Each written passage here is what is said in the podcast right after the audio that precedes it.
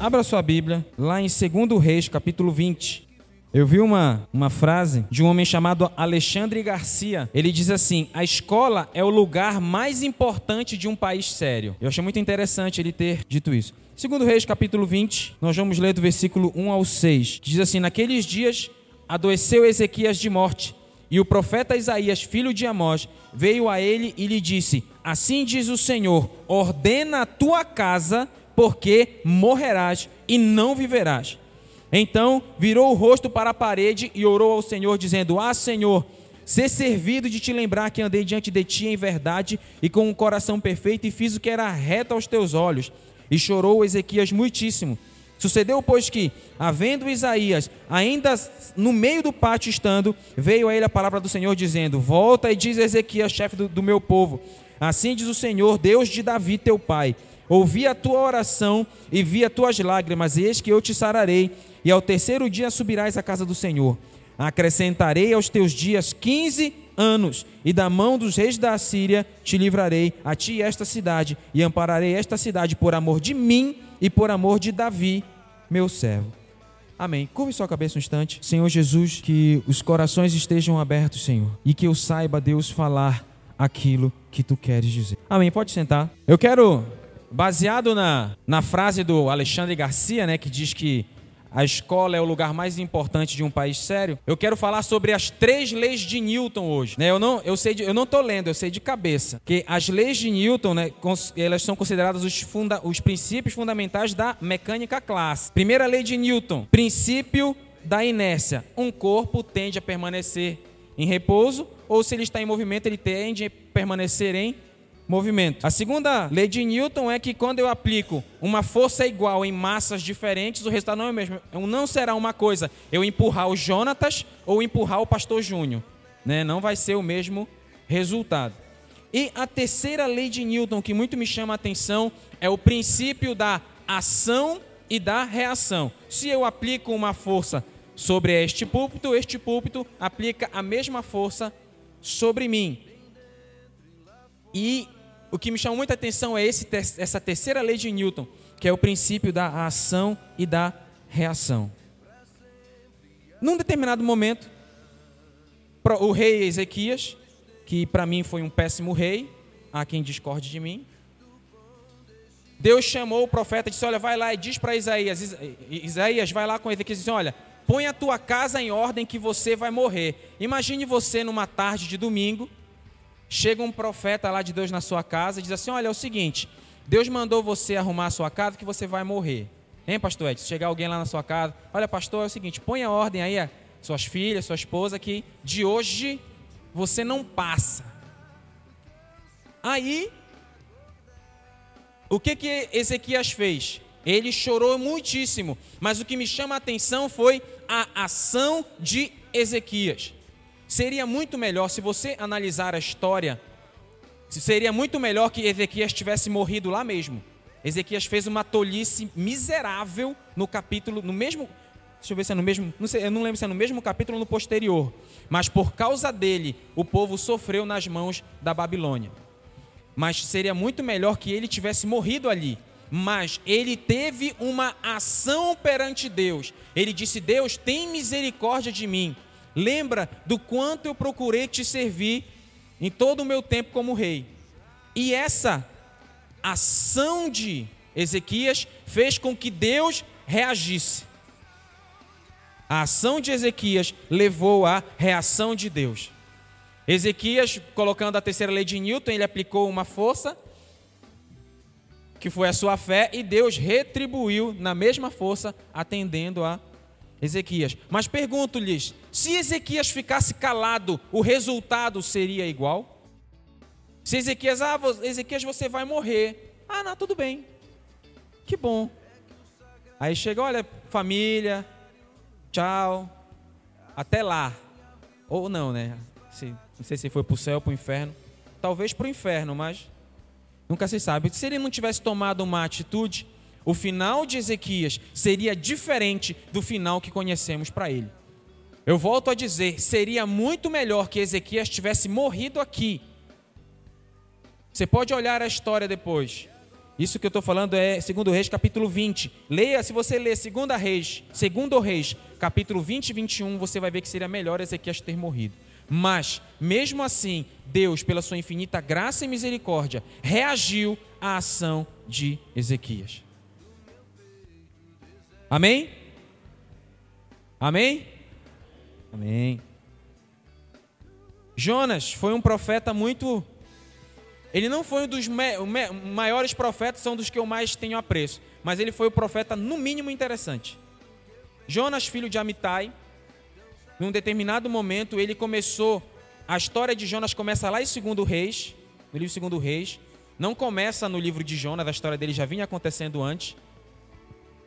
Aí Deus chega assim: Olha, Jonas, é o seguinte, vai na grande cidade de Nínive e prega contra ela. Deus não disse, Jonas, diz para eles se arrependerem. Não. A mensagem diz assim: Deus disse assim: Olha, Jonas, vai lá e apregou contra ela, porque em 40 dias a cidade vai ser igual Sodoma e Gomorra, varrida do mapa. Esse foi o prazo. Em 40 dias, tchau, Nínive. Para quem não sabe, Nínive era a capital da Assíria, e a Assíria era uma capital muito cruel. Quando eles dominavam os povos, eles matavam de formas cruéis. Há relatos que dizem que até as, as mulheres grávidas, eles, ab, as eles abriam a barriga delas, tiravam as crianças ainda em formação e matavam na frente da mãe, depois matavam a mãe. Para você ver o nível de crueldade que os assírios tinham. Então eles tinham um nível de crueldade absurdo. Aí Deus disse: Jonas, vai lá, vai lá e prega contra ela. Jonas a Bíblia diz que ele se dispôs, mas se dispôs errado, se dispôs a fugir da presença de Deus. Jonas que, pegou o barco, ele queria ir para Tarsis. Para quem não sabe, Tarsis é uma região da Espanha. A, até a época de Jonas, não havia nenhum relato que Deus tinha feito alguma coisa em, naquela região. Foi por isso que Jonas achou que se ele fosse para Tarsis, Deus não ia encontrá-lo. Ele achou que Deus se limitava a um espaço geográfico, né? A mesma ideia que quando era garoto eu achava que quando chovia num local chovia em todos os locais, né? Aí quando eu cresci eu me frustrei porque eu descobri que quando chove aqui não chove em outro lugar. Aí Jonas tinha o mesmo pensamento, só que inverso. Ele achava que Deus tinha poderes só nos termos de Israel e quando era fora dos termos de Israel, como se Deus perdesse os seus poderes, entre aspas. Aí ele fugiu. Aí todos conhecem a história. Um grande peixe Há quem diga que é uma baleia, mas não, não tem provas disso. Foi um grande peixe. Um grande peixe engoliu Jonas e ficou três dias e três noites ali. E Jonas foi lançado lá na praia de Nínive. E a pregação de Jonas foi a seguinte: Jonas ele percorreu, ele não percorreu a cidade toda. Deus mandou ele pregar, ele só disse: Olha, em 40 dias vocês vão morrer. Essa foi a pregação de Jonas. Você pode olhar na Bíblia, a pregação de Jonas foi: ele andou por uma parte, não foi toda Nínive. Ele andou por uma parte de Nínive e disse: Pessoal, é o seguinte: todos vocês estão condenados. Não tem mais chance. Já pensou se entra alguém na igreja agora e diz: Olha, todos vocês vão morrer agora. Ou daqui a pouquinho, né? Imagine como seria a nossa reação. Né? Mas ele disse assim: 40 dias vocês vão morrer. E pronto. Jonas ficou felizão. O que me chama a atenção é que você vê lá no final do livro de Jonas que ele se assentou, ele foi para fora da cidade e ficou debaixo de uma árvore esperando todo mundo de Nínive morrer. Ele tinha um coração tão cruel, Jonas, que ele ficou lá, eles vão morrer, eu vou ficar aqui para assistir de camarote. Né? Quem te viu passar na prova e não te ajudou, quando vê você na bênção, vai se arrepender. Né? Jonas teve uma atitude tão herege quanto essa canção. Mas aí ele ficou esperando o fim. Aí o anormal aconteceu. O povo de Nínive, liderado pelo seu rei, apregoou jejum até para os animais. Todo mundo vai jejuar, vai se vestir de pano de saco. Era jogar ah, cinzas sobre a cabeça ou vestir pano de saco era um sinal de extremo luto. Então todo mundo vai se vestir de saco, todo mundo vai ficar em jejum, vamos implorar a misericórdia do Deus de Jonas. Aí eles imploraram de coração, não foi um, um pedido da boca para fora, eles realmente se arrependeram ali e pediram perdão a Deus pelos seus pecados, e Deus, contrariando Jonas, contrariando Jonas, teve misericórdia de Nínive. Se você prestar atenção, o livro de, de Jonas ele termina com uma interrogação. Deus faz uma pergunta para Jonas que Jonas não sabe responder. Assim como Deus pergunta várias coisas para Jó que Jó não soube responder. Mas o que me chama a atenção é o povo de Nínive teve uma ação e essa ação gerou uma reação em Deus. Estou me fazendo entender, amém? A ordem natural era que Ezequias morresse era que o povo de Nínive morresse. Mas eles, contrariando o princípio da inércia, que o corpo parado quer ficar parado e o movimento fica em movimento, eles saíram do parado e se movimentaram, tomaram uma atitude perante Deus, e Deus honrou a atitude do povo de Nínive, assim como Deus honrou a atitude de Ezequias, assim como Deus honrará a nossa vida se nós tomarmos uma atitude perante Ele. Da mesma forma, da mesma forma. Eu estava, um tempo atrás, estava conversando com algumas pessoas e me tinha uma, uma pessoa que dava muito trabalho numa determinada igreja. Aí ela pegou, saiu de uma igreja, foi para uma outra igreja. Aí nessa outra igreja o pessoal ficava em cima dela: olha, tu tem que fazer assim, assim, assim, assim. Aí ela, essa pessoa supostamente se corrigiu, porque tinha alguém lá: olha, olha, faz assim, olha, faz assim, olha, faz assim. Eu fico muito me perguntando, e no próprio mini, no próprio passeio que nós tivemos, que passamos dois dias, três dias na verdade, fiquei muito me perguntando: que tipo de mudança é, que, é a que nós temos que ter diante de Deus? Porque é, é comprovado, eu não preciso nem dizer, você, você já deve ter visto isso em algum lugar. Se você fica toda vez em cima de uma pessoa, olha, faz isso, faz isso, a pessoa até se ajeita. Mas quando você sai de perto, ela continua a mesma coisa que era. Essa pressão não gera uma mudança verdadeira, não gera uma postura verdadeira. Deus ele quer que nós venhamos a agir, mas não porque tem alguém mandando. Ah, pastor, não, você tem que jejuar. Não, você tem que orar. Não, você tem que ler a Bíblia. Não, isso tem que partir de nós. Essa mudança tem que partir de nós. A igreja precisa tomar uma ação, fazer alguma coisa. Eu tava, eu tava, eu lembro na, na universidade tinha um professor, é Luiz Tomás o nome dele, um professor muito bom. E uma vez ele conversando comigo, mais dois colegas, ele falou: "Vocês já leram algum livro de contabilidade?" Eu estava no segundo ano. Falei: "Não, não lemos nenhum livro ainda. Eu não li nenhum livro. Ninguém tinha lido um livro completo. Ler livro, muitas vezes em pesquisa, trabalho a gente pega, lê um capítulo, lê uns trechos, né? mas ler completo não. Aí ele virou para mim, rapaz, eu me admiro de vocês que vão já estão perto, estão a metade do caminho para se formar e não tiveram vergonha na cara de ler um livro sobre contabilidade. Aí eu trago isso para nós. Tem pessoas que têm 10 anos de crente e nunca leu a Bíblia completa. Você já leu a Bíblia completa? De Gênesis, Apocalipse, menos os livros apócrifos. Você já leu a Bíblia completa? Né? Não, não responda, isso é entre você e Deus, entre eu e Deus. Eu já li a Bíblia completa, você já leu a Bíblia completa? Nós já lemos a Bíblia completa. Porque é, um cantor preferido de alguns irmãos, o nosso bem malquisto Tales, ele disse uma coisa assim, ele disse, é, eu fiz, ele falou da Bíblia dele, que ele fez uma Bíblia, né? Ele disse que ele fez a Bíblia dele com música porque jovem não lê a Bíblia. Ele disse que jovem não gosta de ler a Bíblia, por isso que ele colocou música na Bíblia dele, para ver se o jovem vê a música dele e lê a Bíblia. Mas essa verdade, será que, é, será que ele não. É claro, né? Ele falou uma coisa certa da forma errada. Que hoje em dia as pessoas não têm mais o costume de ler a Bíblia. Não tem mais o costume. Chegar, muitas pessoas leem a Bíblia quando chegam na igreja, ou quando é uma escola de profetas, ou, ou quando é alguma reunião. Mas será que nós temos o hábito de ler a Bíblia em casa? Será que nós já estamos aí 10, 15, 20, 30 anos aí de crente e nós nunca lemos a Bíblia toda? Nós temos um propósito aqui na igreja que nós começamos em 1 de janeiro. Nós já ler, é o propósito de ler a Bíblia toda, todo dia, de segunda a sexta. Nós temos oração aqui de, 8, de 9 às 10 ou de 8 às 9. A gente sempre avisa no dia quando vai ser a horário que vai começar no outro dia, né? E nessa oração nós lemos a Bíblia, seis capítulos, e fazemos um momento de oração.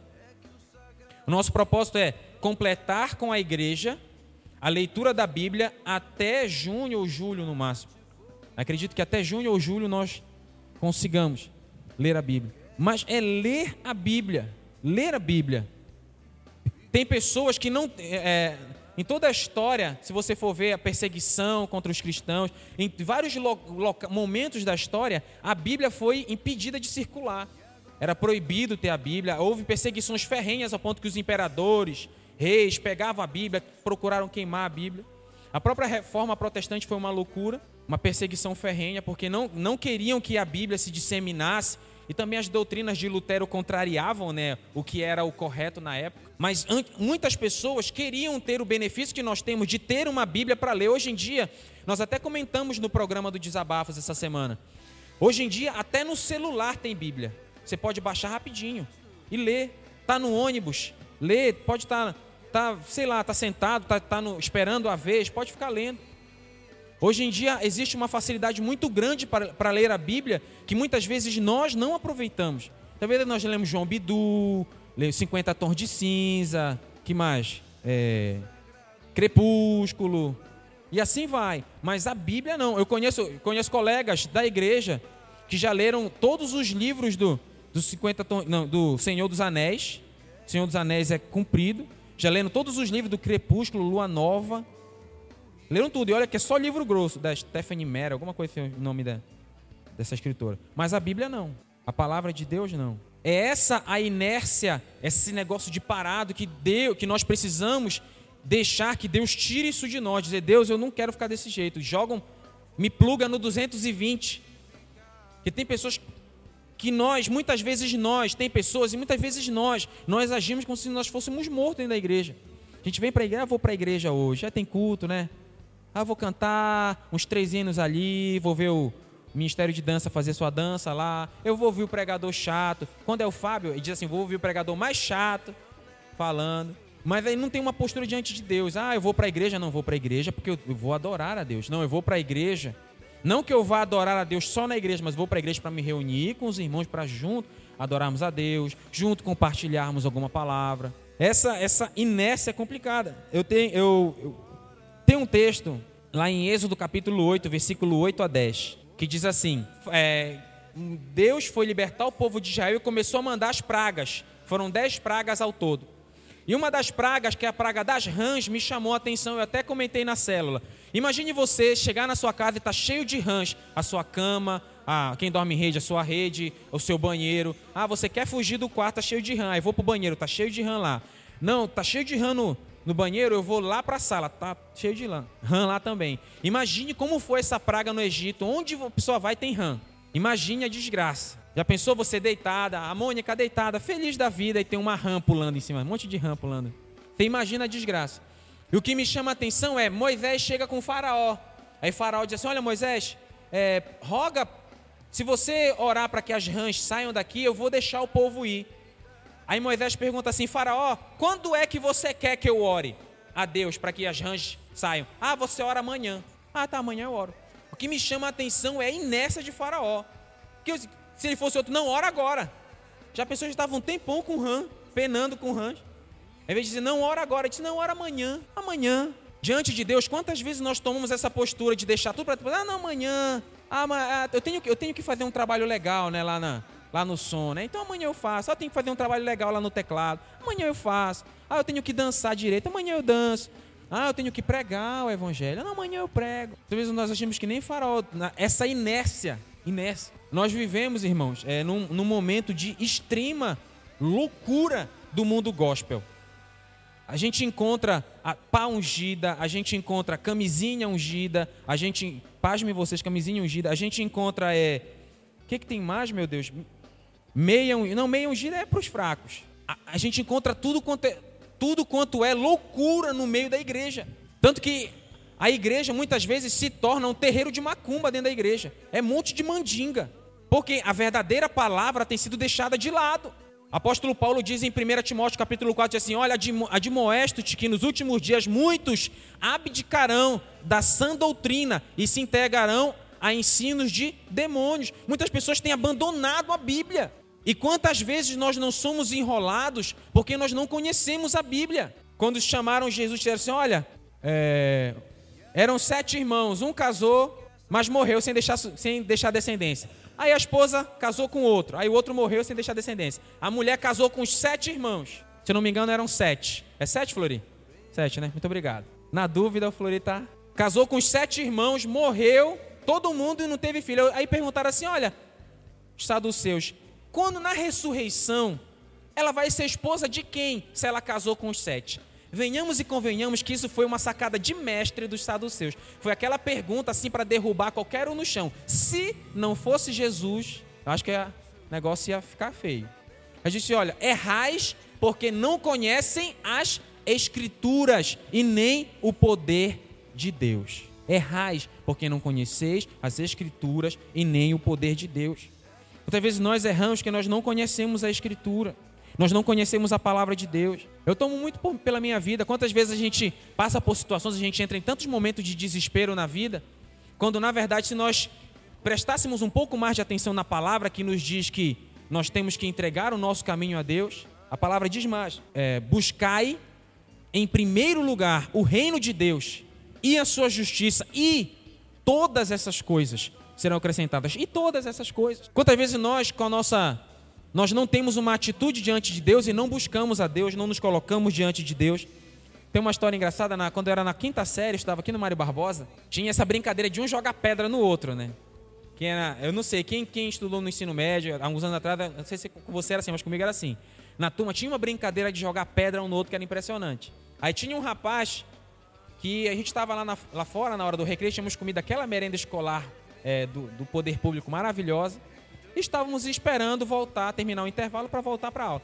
Aí os meninos brincando de jogar pedra, aí o rapaz estava mais ou menos aqui, um menino bem onde o Guilherme está, mais ou menos distante, uns 3 metros só. Disse assim, olha, eu vou te jogar uma pedra. Aí ele pegou uma pedra grandona e jogou para cima, assim. Aí a pedra, a forma como ele jogou para cima foi que quando ela caísse, ia acertar no rapaz. Aí o que, que ele fez? Ele viu a pedra, meu Deus, vai me acertar. Meu Deus, vai me acertar. Mas ele não ficou parado.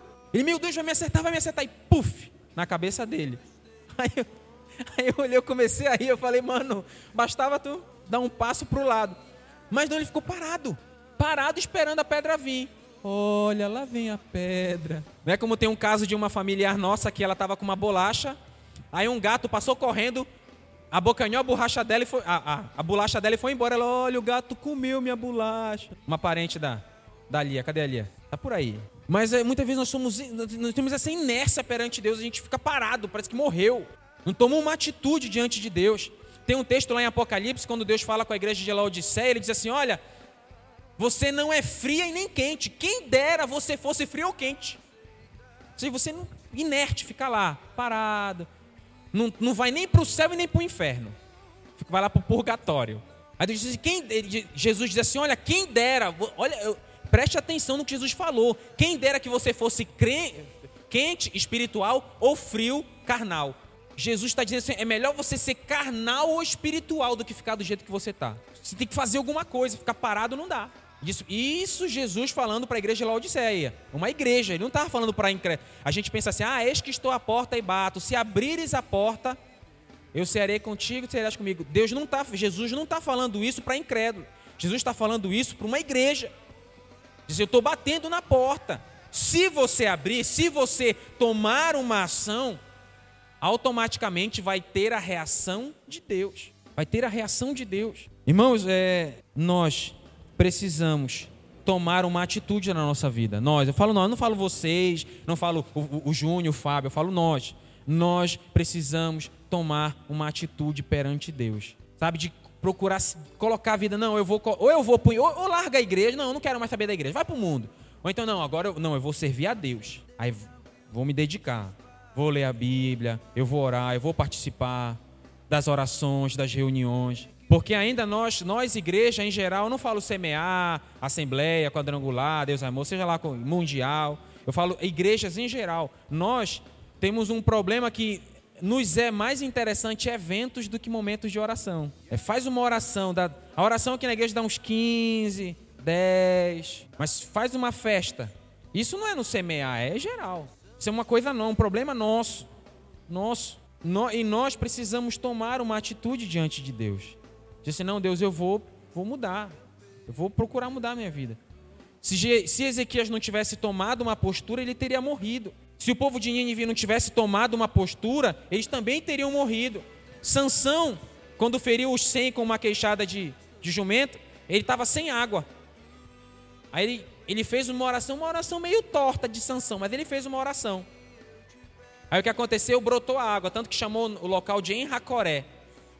Mas Sansão teve uma postura. Sansão teve uma postura, ele fez alguma coisa. Muitas vezes nós ficamos parados, inertes, sem fazer nada. As coisas vão acontecendo e a gente não, não busca, não vê aí as oportunidades passarem. Quantas vezes, né, Deus nos dá oportunidades que nós perdemos? É, quando na, no Monte da Transfiguração, estava lá Pedro, Tiago e João diante de Jesus, Moisés e Elias. Imagine uma conversa. Vamos conversar sobre a Bíblia com Jesus, Moisés e Elias, né? Imagine a conversa, como seria, né? Como seria conversar sobre qualquer texto. Mas eles não, eles perderam. Ah, Senhor, vamos fazer uma tenda para ti, para mim. Aí Quando eles, Pedro fala de fazer tenda, aparece uma voz: Olha, este é meu filho amado. Aí ele ouvi. Aí acabou. Ele perdeu uma oportunidade. Disse, ah, é como se Deus estivesse dizendo: Ei, Pedro, não é para fazer tenda, meu irmão. Agora é hora de te aprender. Mas não, ele queria fazer tenda. E Deus nos chama para tomar uma postura diante dele. Sei lá, para mudar a nossa vida. Porque muitas vezes a gente, não sei, eu, eu, eu fico me perguntando, é, por que nós somos assim? Eu me pergunto, por que nós? Eu não falo, eu estou repetindo muito isso para não parecer que eu estou querendo ser bacana e os irmãos são pecadores. Não, estou falando nós. Estou falando vocês, estou falando nós. Eu pergunto que muitas vezes nós somos assim, parados. Tem que, o pastor tem que ficar em cima. Ah, não, o líder tem que ficar lá. Mas diante de Deus, o que vale é o que está aqui, ó. O que vale não é o que eu faço porque me manda, o que vale é o que está no meu coração. Eu estou fazendo porque eu quero fazer, ou eu estou fazendo porque alguém está me mandando. Deus ele quer hoje nos tirar dessa inércia. Deus, Ele quer que nós saiamos desse parado, para que nós possamos agir, agir diante de Deus, para que possamos também ver a reação de Deus, porque se nós agirmos, a reação de Deus vem, mas para isso nós precisamos tomar uma atitude diante de Deus e dizer: Deus, agora daqui para frente eu quero fazer diferente. Não ser igual, mas fazer diferente. Tem um texto que me veio na cabeça, eu esqueci. Até no final, se eu lembrar, eu, eu me falo. Mas lá em Mateus capítulo 21, do versículo 28 ao 33, se não me engano, ao 32, conta a história dos dois filhos. Um pai, Jesus conta, um pai tinha dois filhos. Aí chegou o primeiro filho e disse assim: Filho, vai trabalhar na vinha hoje. Aí ele disse: Tudo bem, pai, eu vou. Mas ele não foi. Aí ele chegou com o segundo filho. Aí disse assim: Meu filho, vai trabalhar na vinha hoje. Aí disse: Não, eu não vou. Mas ele se arrependeu e foi. Aí Jesus disse assim: Qual dos dois filhos fez a vontade do Pai? Aquele que disse que ia, mas não foi? Ou aquele que não disse que ia, mas foi? Esse é o momento de nós sairmos no, da nossa inércia e começarmos a fazer a vontade de Deus. Não, Deus, qual é a tua vontade? Aquilo que o pastor Joia estava falando num domingo passado.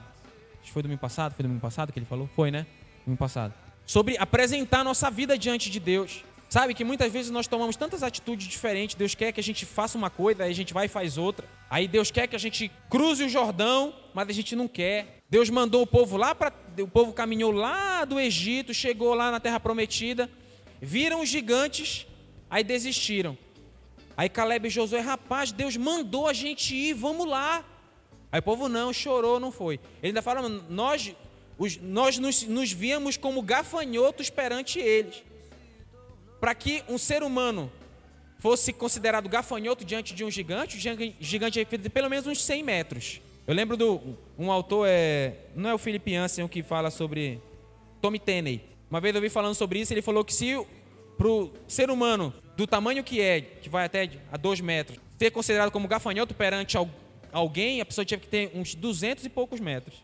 Os gigantes não tinham isso. Tinham uns dois metros e meio, três. Mas Caleb e Josué decidiram seguir, mas o povo não. Aí Deus disse: Não, tudo bem, vocês não querem ir, então a terra prometida está fechada para vocês. Aí quando Deus disse que não era para eles irem, eles, ah, a gente vai, e foram. Quando Deus mandou, não foram. Quando Deus mandou não ir, eles foram. Foi uma confusão. E aconteceu aquilo que nós já sabemos o que aconteceu com Israel. Todos os da idade de 20 anos para cima morreram no deserto, exceto Caleb e Josué. Até Moisés e Arão ficaram no deserto, que foi um castigo até complicado para principalmente para Moisés que esperou pela terra prometida a vida dele, quase a vida dele todinha, né? Vamos ficar de pé. Deus, ele ele quer que eu e você comecemos a partir de hoje a tomar uma atitude perante ele, uma atitude de Deus, agora eu vou te servir. Deus, agora não precisa mais meu pastor ficar no meu pé. Deus, agora não precisa mais a pastora, o líder, o, o diácono, o pai apóstolo, seja lá quem for, ficar me perturbando. Não, eu vou te servir de, de coração. Deus, eu vou trabalhar para ti. Deus, eu vou me envolver. Deus, eu não vou para a igreja ficar ouvindo, vendo louvor. Não, eu vou para a igreja para adorar. Eu vou para a igreja para ouvir a tua palavra. Eu vou para a igreja para levar o meu louvor a Ti. Deus nos convoca hoje a tomarmos uma atitude perante Ele. Feche seus olhos. Senhor Deus, diante da Tua presença nós estamos. E eu te peço, Pai, Deus, tira de nós essa inércia espiritual. Deus, que nós possamos nos envolver na tua nuvem, nos envolver na tua obra, nos envolver na leitura da tua palavra, na oração. Deus, restaura na tua igreja as práticas de igreja, as práticas de oração, de leitura, de jejum, de evangelismo. Restaura em nós essas práticas que a igreja vem perdendo no decorrer dos anos. Deus, tira de nós tudo aquilo que não te agrada, Deus. Tira de nós tudo aquilo que não vem de ti, Deus. E que a tua palavra, a tua palavra seja pregada e a tua palavra seja vivida por cada um de nós. Deus, que nós possamos viver a tua vontade, não viver esse avivamento fajuto que dizem por aí, mas que nós venhamos verdadeiramente viver o verdadeiro avivamento, que é abrir mão da nossa vontade e fazer a tua vontade. Muito obrigado por tudo, Deus. Que essa palavra ache lugar em nossos corações. Amém.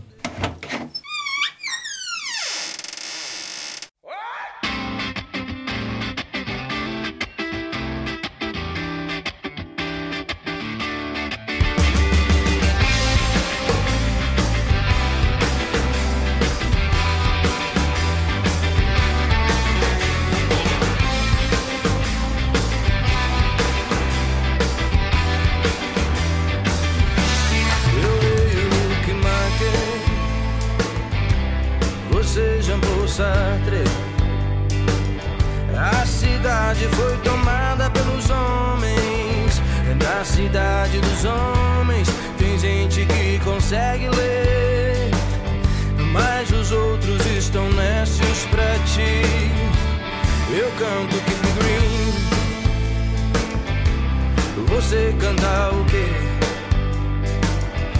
A cidade está cheia de sons.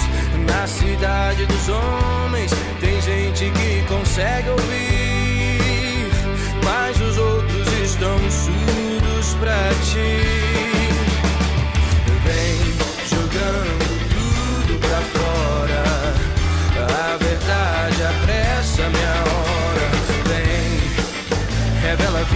vita che è nuova.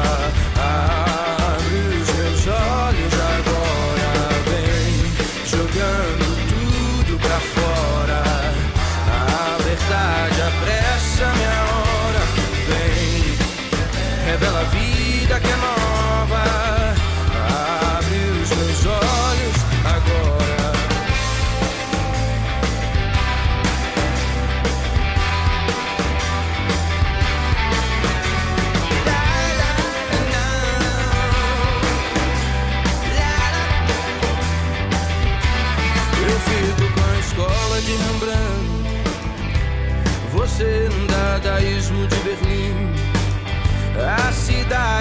está cheia de tinta.